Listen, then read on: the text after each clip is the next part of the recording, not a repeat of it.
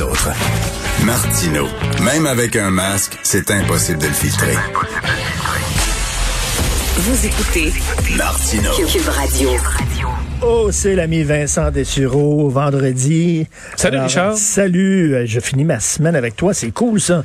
Euh, en Australie, là, c'est la chicane des poignets avec Facebook. Ouais, et là, honnêtement, je pense qu'ils se sont plantés, euh, Richard, Facebook, et euh, ça relance la question, est-ce que là, euh, ils sont allés trop loin et c'est le temps pour les gouvernements du monde de réagir pour mater là euh, cette compagnie qui, visiblement, là, dans le cas de Facebook, on l'a compris dans les dernières années, euh, ils se foutent de notre bien-être, là, ils sont prêts à vendre nos âmes pour, pour faire une pièce. Euh, on l'a vu avec l'effet négatif sur euh, l'information, la qualité de l'information et tout ça. Bref, c'est déjà sensible Facebook. Hein. Ils ont eu des grandes fuites de données. C'est pas, c'est- c'est- ils ils ont une mauvaise réputation depuis un certain temps. Et là arrive cette histoire où en Australie, un peu comme on veut faire au Canada, mais eux veulent que Facebook paie euh, une partie de, de redevance aux entreprises médiatiques qui font des articles qui permettent de spinner la machine là, sur les réseaux sociaux. Il y en a plusieurs qui vont dire, moi Richard, les médias traditionnels, je regarde pas, mais ils passent leur journée à commenter des articles de journaux, à lire des articles de, En fait- de, en de fait- médias en fait, traditionnels sur Facebook. Ils commandent ton titre. Parce Oui, que souvent, souvent. ils lisent même pas. Exactement. Ce qui évidemment donne du revenu à Facebook parce que c'est entouré de publicité, mais n'allant pas sur le site, on, les, les- ceux qui ont fait la nouvelle, qui ont recherché l'information, qui sont allés aux conférences de presse, ben eux font pas cet argent-là. Donc le gouvernement australien a dit, ben on aimerait ça que vous redonniez une partie. Et Facebook, tout ce qu'ils ont fait, plutôt que que de décider de négocier de bonne foi, ils ont juste tiré la plug, de sorte que des médias réguliers ne sont carrément plus sur la plateforme. Et en faisant ça, ils ont déconnecté aussi des sites du gouvernement par erreur, des sites de fondations. Quelle arrogance. C'est, écoute, vraiment dire, on est un monopole, manger de la merde. Euh, on va, on va mater euh, l'Australie, puis ensuite les autres pays, comme le Canada qui veulent faire ça, comme la Grande-Bretagne, ben ils vont reculer dans leurs idées de faire la même chose. Le problème, ben le problème, c'est que c'est pas ce qui est en train de se produire, du moins pour l'instant. L'Australie, là, de un, plutôt que, que ça, ça fout la merde, ça semble avoir unifié là, la population, tous les partis d'opposition avec le gouvernement, à dire ok là, c'est pas vrai qu'on va se faire que Facebook, là, dans sa grande domination, va juste dire nous on éteint soudainement là, toutes les sources fiables, alors que les fake news là, eux autres sur leur réseau semblent incapables de prendre le contrôle. Mais dans, écoute, quelques clics, on est capable de déconnecter les vrais médias. Euh, en Nouvelle-Zélande, c'est la même chose. Je voyais au Royaume-Uni hier là, des, euh, des, des euh, politiciens du, euh, du Royaume-Uni qui disaient faut mettre Facebook à genoux après ce qu'ils ont fait euh, au, euh, Oui. en Australie. Au Canada, il y a eu des vives réactions aussi. Donc, c'est un peu l'effet inverse. Dire là, vous êtes un monopole, puis vous nous l'avez montré à maudit là, que vous étiez dangereux. Alors, c'est le temps pour les Mais politiques publiques de mater cette, euh, cette arrogance-là. Mais c'est niaiseux en Christie comme décision. Oui, oui, oui. Surtout que, euh, écoute, présentement, là, tu dis, ah, mettons, on perd, mettons, le gouvernement canadien là, euh, est en guerre contre Facebook, puis parfait, on ferme la plug, là, plus de Facebook. À quel point c'est un drame, là? Il y a, il y a 5, 10 ans, oui, là, la population aurait, écoute, monté au plafond. Maintenant, là, euh, pendant la pandémie, là, à quel point Facebook, pour votre bonheur, ça a été un atout, là. À part voir de la merde là-dessus, voir euh, votre euh, mononcle mal informé publier toutes sortes de conneries. Et les jeunes, les très jeunes sont sur TikTok, euh, les milléniaux sur euh, sur Instagram, Facebook est devenu un Toi, toi, quand je te dis là, que je suis sur Facebook, là, tu me trouves mon oncle. ben, je te trouve pas, moi je te lis là, je te Non, mais tu me trouves mon oncle d'être sur Facebook. non, Pour mais toi, c'est t'es une comme- personnalité médiatique, t'en as besoin, mais je pense pas que tu c'est que c'est pas là que ça se passe. C'est plus là que ça se passe. c'est plus là que ça se passe. Moi, je suis là-dessus pour, admettons, pour des débats sur ce qui se passe dans, je vais suivre, suivre plus Twitter. Facebook, souvent, là, je, je, trouve pas qu'il y a grand chose là-dessus de bien intéressant. Et Je trouve que le, le, le, débat est plus élevé sur Twitter que sur Facebook. Ouais, il y a vraiment beaucoup de merde sur Twitter aussi, Richard, mais il faut faire un peu le, le tour. Mais j'ai l'impression que Facebook est de moins en moins incontournable et que s'ils veulent jouer cette game-là, ben, il y a plein de gouvernements qui peuvent dire parfait, là, Facebook, on va vous déconnecter. D'ailleurs, hier, euh, l'action de Facebook était en légère baisse, un peu ébranlée par tout ça, là, en disant ce qu'ils ont euh, voulu jouer au tough, puis finalement, il y a des gouvernements qui qui peuvent jouer au tough aussi, là. C'est pas fort. On a tout à fait. eh, on a parlé des Australiens, on parle des Japonais. Oui, un mot sur euh, tu sais, la pandémie. Là, on a fait que souvent tu connais un peu plus ton quartier, beaucoup plus que jamais, ton voisinage, les rues du quartier, parce qu'on a marché, on a fait le tour, on était à la maison beaucoup plus souvent. Mais au Japon, tu sais qu'au Japon, il y a des règles strictes, puis il faut que tu, tu sais, tu rentres dans les rangs, euh, tu, tu commences pas à t'arrêter sur le trottoir, à regarder partout quand tout le monde passe à gauche. Il y a vraiment des règles. euh, il y a un petit code de vie très serré et surtout pas, pas beaucoup de bruit. Ils sont énormément euh, dans les villes et il y a pas beaucoup de bruit euh, au Japon. Mais euh, il y a de plus en plus d'impatience face au moindre bruit, étant donné un peu ce, cette problématique-là, de sorte qu'il y a un site très populaire qui s'appelle le Dorozuku, ce qui veut dire la tribu de la rue, ok, où tu peux sur une carte noter tous les problèmes de bruit que tu as, euh, bon, au Japon dans ta ville. Admettons, si ton quartier c'est bruyant, tu peux l'indiquer de sorte que les gens peuvent éviter le quartier, éviter de s'acheter une maison là. Le problème, c'est quand tu fouilles sur la plateforme, la quasi-totalité des plaintes des Japonais, c'est pour des bruits d'enfants qui jouent. Et c'est un peu comme Dan Bigra chantait, oui, là, oui. tu me tueras quand je serai plus capable d'entendre Oui, les enfants jouer. C'est un peu ce qui se produit au Japon, qui est un pays où on a besoin d'enfants parce que euh, la population vieillit énormément, puis on, on risque d'avoir une crise économique. bruit. Écoute, les plaintes, là, puis j'allais en parcourir un peu sur, euh, entre autres dans le coin de Tokyo. Euh, je peux te lire quelques messages. Là, on dit bon, grand nombre de familles. Ça, c'est, écoute, c'est vu comme très négatif. Les voitures peuvent plus passer. Euh, les parents encouragent leurs enfants à, à jouer partout, sauf dans les parcs. J'entends le cliquetis des jeux et euh, le bruit des balles. Les enfants font du graffiti à la craie là, sur les euh, sur les rues, Ben oui. alors que les parents se font des barbecues. Ça, c'est vu comme étant le c'est en- rouge. Là. Où on dit même, euh, bon, le bruit des balles là, c'est- semble provenir du fond de la terre tellement c'est fort. Les parents euh, jouent même à la balle avec leurs enfants dans le quartier. J'ai vu une balle frapper une voiture, euh, ça fait des obstacles à la circulation, il y a une balle qui traîne au milieu de la rue.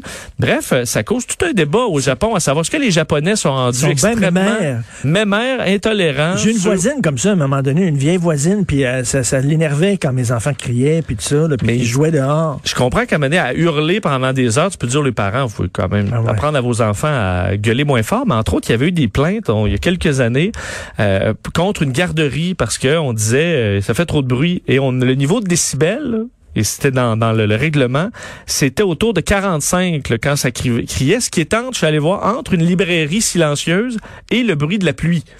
Bah, Alors, c'est pas euh, énorme. Et de sorte qu'en 2014, pour essayer d'empêcher ça, les poursuites envers des garderies, puis pouvoir la- permettre la construction de garderies, parce qu'il y a des files d'attente, un peu comme chez nous, impressionnantes au Japon, on a euh, empêché que ce soit une plainte crédible, la plainte de nuisance de bruit, qui soit le cri des enfants.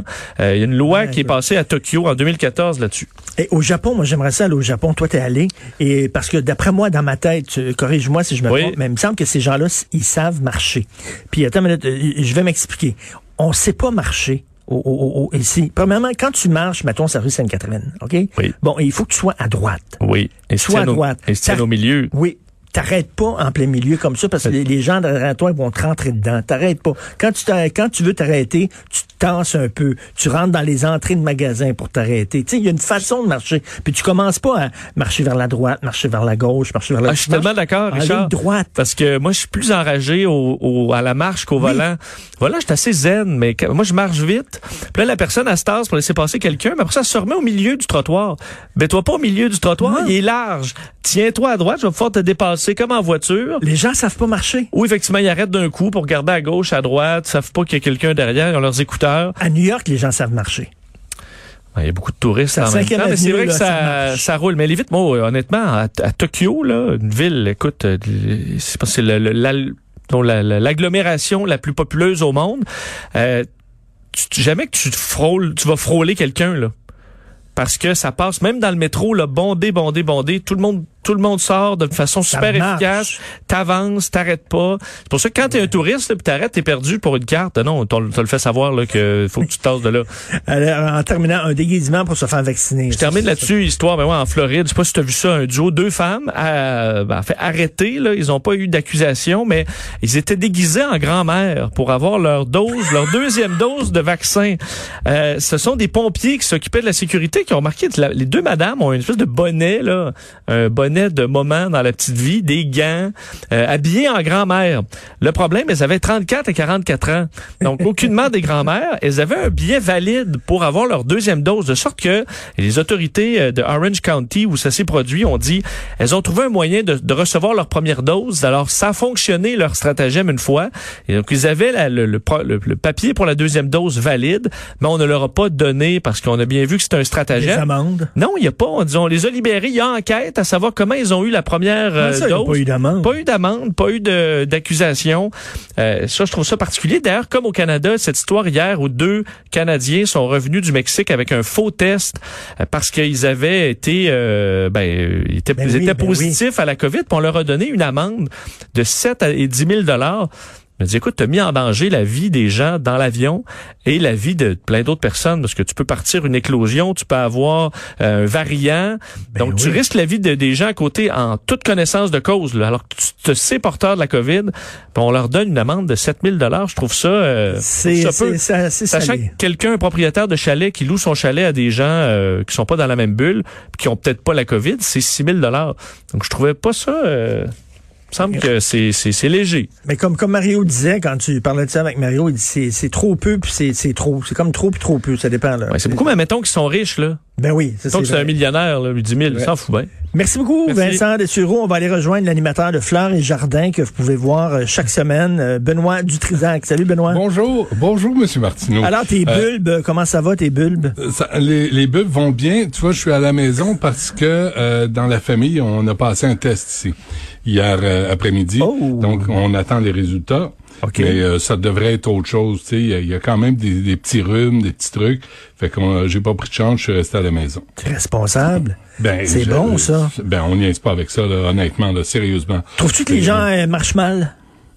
Euh, écoute, ça et en vélo.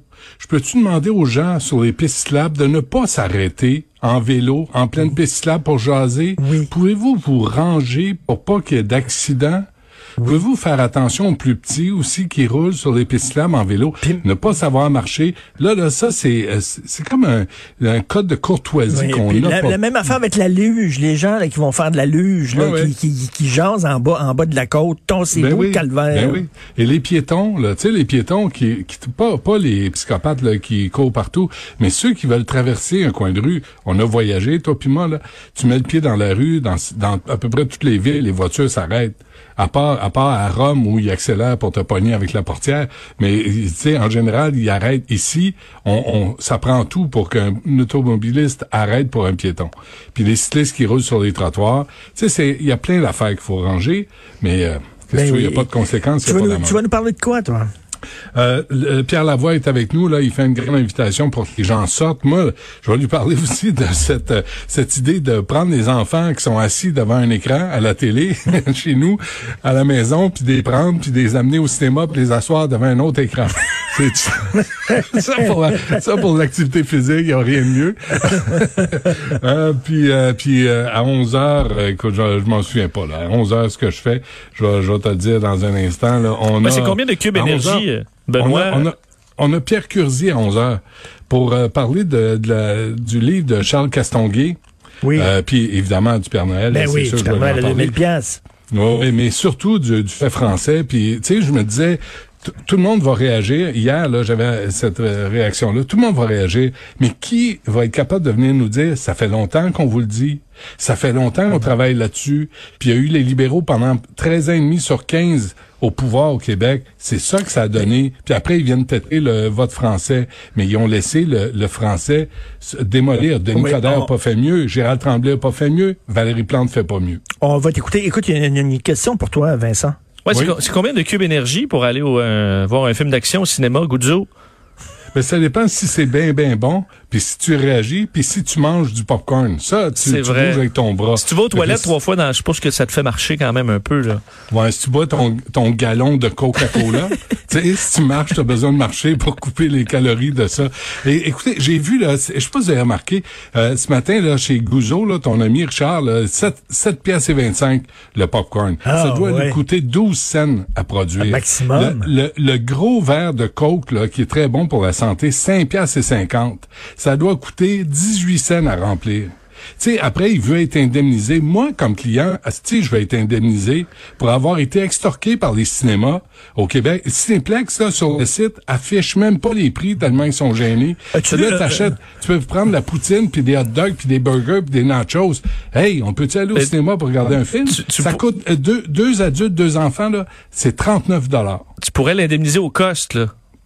Oui. Donc, c'est au cost exactement. de 12 Mais- sous, hein, tu donnes Combien t'as coûté 100 le prix piastres, du puis- popcorn? Mais un gros, ça. un gros, un gros coke là, au cinéma, là, c'est mettre des bonbonnes dans le dos, là, ok, puis il y a comme, il y a comme un, un- un tuyau, il y a comme un tuyau qui va dans ta bouche, puis c'est actionné par un système de pédale. là. Mais pourquoi on est obligé de manger de la merde quand on va au cinéma? Pourquoi on est obligé de manger de la cochonnerie infâme pour quand on va au cinéma? C'est quoi le lien entre le cinéma puis Non, mais c'est quoi le lien entre le la cinéma puis manger? Puis manger? Est-ce que je regarder le- un film au restaurant? Moi, non. Ben, va pas manger au cinéma. Moi, je regarde des films à la maison, là, je mange rien. Ben non. Je bois. j'ai- pas, j'ai pas le réflexe. Tu sais, je- on prend un verre d'eau, tu sais, mais euh, non, non, c'est fini ce temps-là où on prenait un coup en regardant un film. C'est une autre époque, c'est Richard. On n'a plus le droit. Ah oui, bon, écoute, je vais saluer mon équipe formidable, si ça. tu me permets. Luc Ah, Fortin. Carl Marchand et Maude Boutet à la recherche, à la réalisation, à la console, Jean-François Roy et Sébastien Laperrière, le gars de Trois-Rivières. Hey, en passant, lundi, je vous apporte des steaks de cerf. On va, on va à la chasse au parc Michel Chartrand après-midi. Et je parle de ça à midi. Passez va- un excellent week-end. On se reparle lundi 8 h, puis on écoute bien noir.